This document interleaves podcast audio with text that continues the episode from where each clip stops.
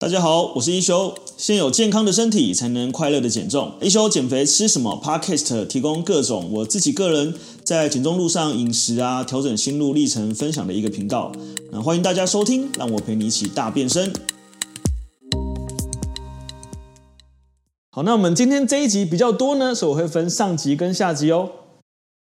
好，那我们今天要讲的就是这个呃，运动前后这样吃增肌又减脂。那这个呢是呃很多人会有一个疑惑哈，就是说第一个是大部分的传统啊，就是运动后不敢吃东西哦，所以我们过往呢都会发现，你今天去骑骑脚踏车啊，骑，我还记得我小时候呃，就小时候很喜欢游泳嘛，那我们去游泳的时候呢，那个游泳池呢旁边都会卖那个油饭，就油饭。然后卖热狗，然后卖那个呃类似那个绿豆沙那种东西。那你知道游完泳就特别饿，小孩子然后在减肥，所以我们就是会去吃两盒油饭，然后配一盒绿豆沙，或是一盒油饭配一盒热狗，再配一盒绿豆沙这样子。对，那呃通常运动完应该是会变更瘦或更健康，但我们每次的暑假只要每天去游泳，我们那个暑假的结果一定是变胖。所以这个其实代表就是说，其实很多时候啊，呃，我们运动后其实反而会吃更多。那大家就会有一个观念，就是说，哎，所以运动后不能吃，因为运动后吃了会变胖。对，但其实啊，说真的，如果我们运动后啊，能够呃补充的对跟吃对啊，它是一个非常非常好的一个进食的时机。我们今天在运动后啊，就是你你你吃对跟吃好，其实对于减重是更有帮助的。它真的是能够达到增肌又减脂的效果。所以要怎么做呢？我今天就会来跟大家分享。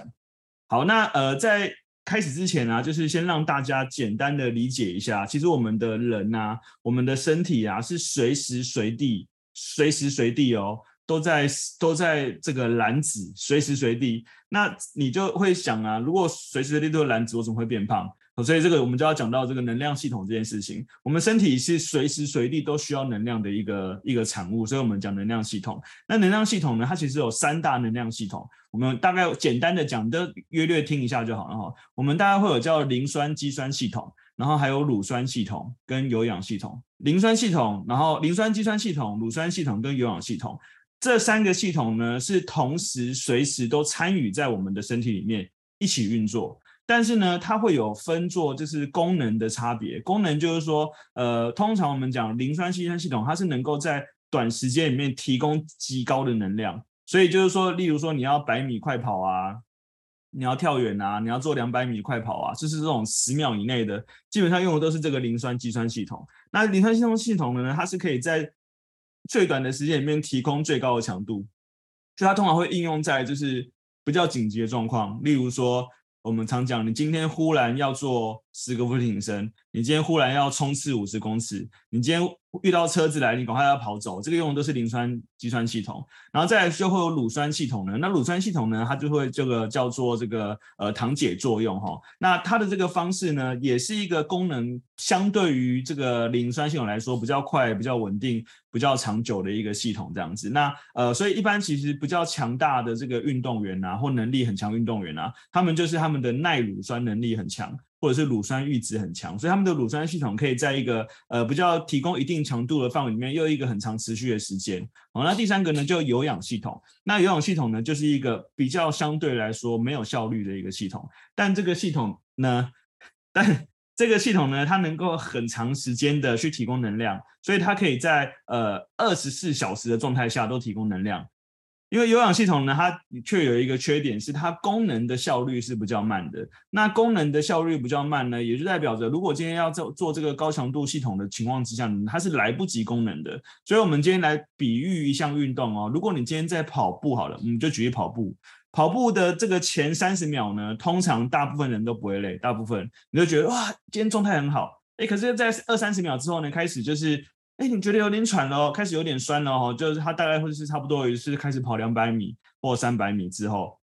然后但你会觉得好像还行，还 hold 得住这样子，你就持续跑。哎，大概到了差不多呃两分钟之后，大概到了差不多四百米或八百米之后，你会发现你的这个如果强度还是这么高，你的能量会明显的不足，所以你会感到肌肉酸痛，你会觉得这个呃乳酸燃烧的感觉，那这时候你就会变慢速度。变慢速度呢？呃，我们所谓的有氧系统就会参与。那有氧系统呢？他们讲，它就是一个呃比较呃功能比较低，但是它可以长时间去功能的一个这个系统。好，那这三种系统呢，它其实都需要我们体内的能量来供应。所以像磷酸肌酸系统呢，他们用的就是这个 ATP 的这个系统。那乳酸系统呢，就用的是这个糖解的系统，里面会有碳水化合物为主，所以它碳水化合物呢，我们在体内就是肝糖啊、肌肝糖啊、肝脏肝糖啊，还有葡萄糖。那第三个有氧系统呢，我们就是这个所谓的这个碳水化合物、脂肪哦，跟少量蛋白质。所以呃，它是会有比率的差别。所以大家应该有听过所谓的黄金三十分钟。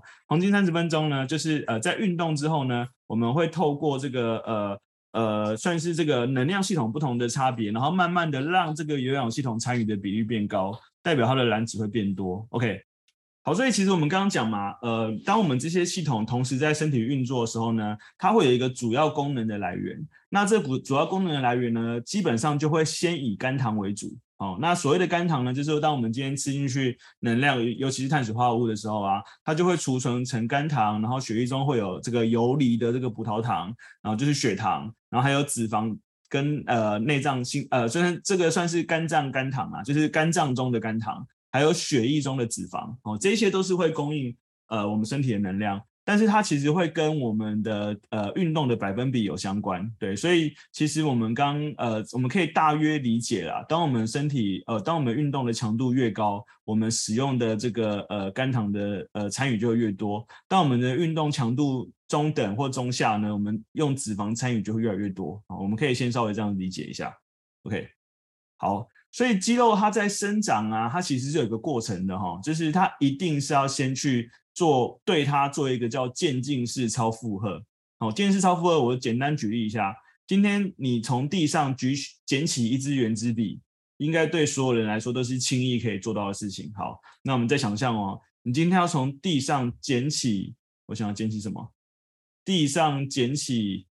捡起好了，就随便举捡捡起一个十公斤的石头，大石头好了，哎，这个时候可能就需要双手来参与哦。但如果这个时候地上有一颗五十公斤的大石头，你可能是抱抱不起来的哦。所以这个时候我们就会有所谓的肌肉征招。你在捡起一根呃原子笔的时候呢，或一颗小石头的时候呢，你肌肉基本上大概只有增招百分之一或百分之二。可是你今天当你捡起一颗十公斤的石头，你可能肌肉已经增招百分之五十。当你今天捡捡起一个呃五十公斤的石头，你是完全捡起捡不起来的，所以你的肌肉就是征召百分之百。好，我们讲这个叫做这个。专业术语叫 ERM，就是你的最大反复次数以下这样子。所以，我们肌肉要增加的过程当中呢，我们就是要让身体呃处在这个微微的超负荷，让我们的身体一直觉得或一直认识到说，哎，我的身体现在需要搬起这样的重物，然后去产生能量哈。所以，这我们在专业术语上面叫渐进式超负荷。渐进超负荷呢，就是说我们透过肌力训练去破坏它。所以，其实你在运动过程当中，你的肌肉其实是被破坏的。也就是说，它其实是会有产生微小损伤的，所以我们在呃专业上面又会有所谓的机械张力、代谢压力跟这个呃所谓的这个呃呃总量，也就是说你在呃做这个运动过程当中的总次数。那反正呢，最后这一些呃累积之后呢，哈，你开始要破，你现在开始破坏了嘛？接下来它要成长的过程当中呢，它就必须要有能量来参与，让它做一个修复。哦，所以这个时候我们就讲，这个修复的过程当中，它就是运动后补充。如果你今天完全不让它修复，或是完全没有机会修复，你的肌肉破坏了，它也不会生长。为什么？因为它没有东西修复它。就很像你今天呃那个呃伤口如果受伤了，你的身体里面这些什么呃红血球啊、白血球啊、血小板啊，没有去对它进行一个修复，它伤口是不会好。就是当我们今天完全这个呃修复之后呢，我们就要再做一个休息。然后休息就是呃我们以这个强度来说，大概会有二十四小时到七十二小时，也就是一天到三天不等的休息。最后呢，肌肉呢就是由肌素，然后肌纤维，然后还有那个呃所谓的肌小圆，然后肌浆，对，它有很多不同的这个累积起来，然后最后它会产生这个呃破坏过程它会肥大，所以这些肌肉的数数量呢，它不会增加。所以，今天当我们这个呃身体做这个呃成长之后呢，它最后就会变成激素增加。所以这边最后下面看这句重点哦，增加一公斤的肌肉很困难，但是流失一公斤的肌肉很容易。所以真正就是我们呃在做这个呃算是重训的人啊，我们都会知道说，其实要增加一公斤的肌肉真的很难，但是要流失一公斤的肌肉相对快。然后第二个是要要减脂，真的其实没那么难。但是要增肌真的很难，对，所以其实增肌减脂呢，它真的其实是一个算是一个美感哦。但是我们这过程当中，我们知道就是这个修复就是要补充，所以如果我们今天没有好的补充，它其实就是没有办法有好的修复。好，OK，好，所以这个时候我们就再来看一下哈，其实运动时啊，它会影响身体去消耗的是所谓的我们刚刚讲的肝糖啊，还是脂肪啊？它其实会有四个要素哈，这边大家稍微看一下啊，四个要素呢，第一个就是运动的强度，你今天如果强度越低的话，你脂肪参与的就越多，强度越低哦，但如果你的强度越高呢？也就是说，中高强度，一般我们会用最大摄氧量来讲啦。最大摄氧量就是呃你的这个身体耗氧的程度，但因为它难计算了，所以我们一般会用那个最大心率来计算。最大心率呢，就是你的两你的年纪呃去减两百二，就是你的最大心率。例如说，我今年四十岁，呃，我减两百二，那就是一百八，所以一百八就是我最大心率，代表着如果我在运动过程当中呢，我的心率跳到一百八。代表呢，我这个时候的强度已经非常非常高，所以我们就讲这个叫高强度运动。所以今天当我们的强度越高的时候呢，我们身体用的这个肝呃肝糖的能量会越多，脂肪能量会越少，那脂肪也会来不及功能，所以我们才讲说真正能够呃减脂，如果以运动来说啦，其实低强中低强度跟长时间会比较有效率。对，但是如果这样讲，他又会忽略，其实我们肌肉，呃，透过这个肌力训练跟阻力训练，然后增加肌肉之后，它可以增加我们体内的这个代谢，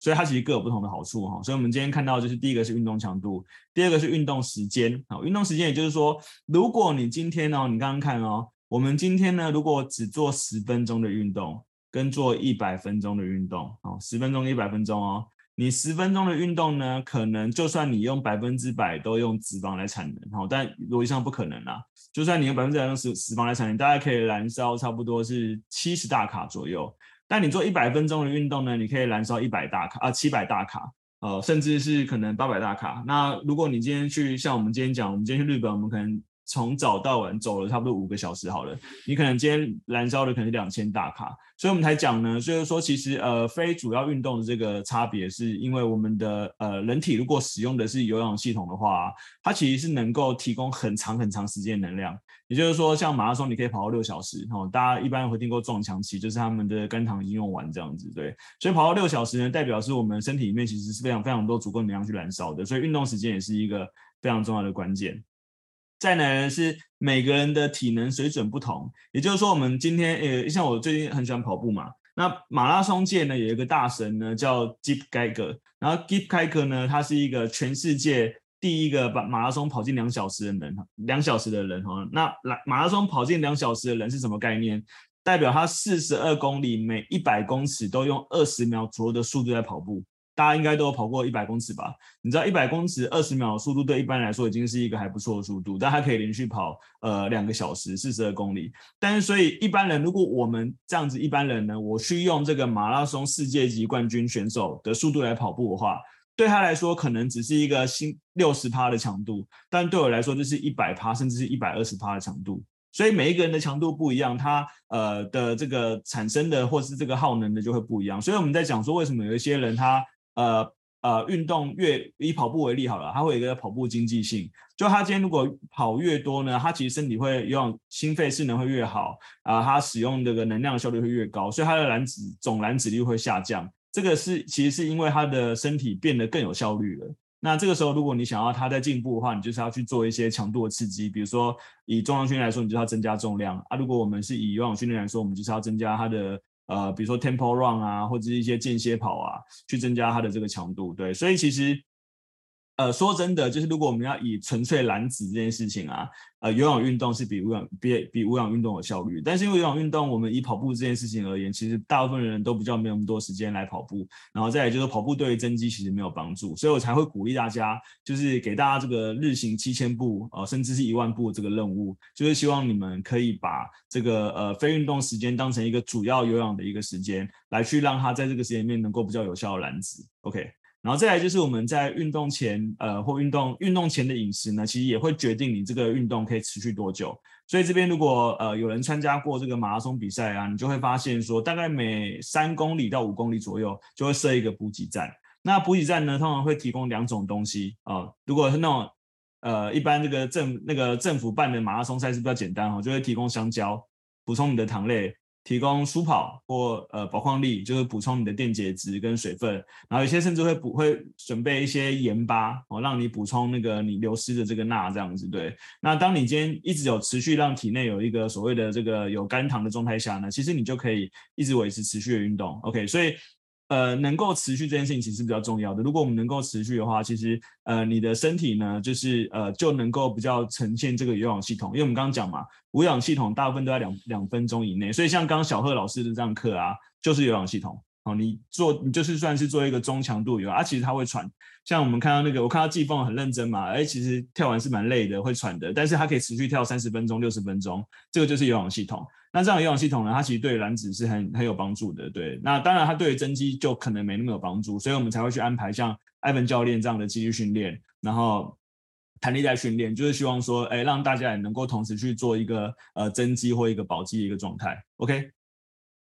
所以大部分我们其实大概会去这样抓啦，就是如果你的运动时间呢，就是呃在六十分钟，能够持续六十分钟以上啊，代表那个强度通常不是太高。那如果你是在三十分到六十分钟以内呢，通常它是有点中强度的状态。对啊，如果你说实在，如果你能够在一个中高强度的状状态下持续跑六十分钟以上，运动六十分钟以上，通常你应该不太容易胖。所以大概会有是什么有氧类型的选手，真正呃比较呃业余的这个选选手呢，跑步的也好啊。骑脚踏车的也好啊，打篮球的也好啊，他们都是一个在呃需要或或踢足球的也好，我不知道有没有家里面有小朋友踢足球的。你看踢足球的选手呢，没有人是胖子。哦，跑马拉松的选手呢，没有人是胖子，是因为他们的运动形态决定了他们的这个这个体态这样子。对，所以其实我们可以用这个方式来去稍微判断一下，我们今天做什么运动。那大部分我给大家安排的课程呢，呃，基本上都是算是中强度运动。那所以你看，我们燃脂的激励课程，我们会一直休息。那我们中间就会休息一分钟或两分钟，然后就让你们去做一个快速的身体的能量的恢复，然后再能够去往下适应这样子。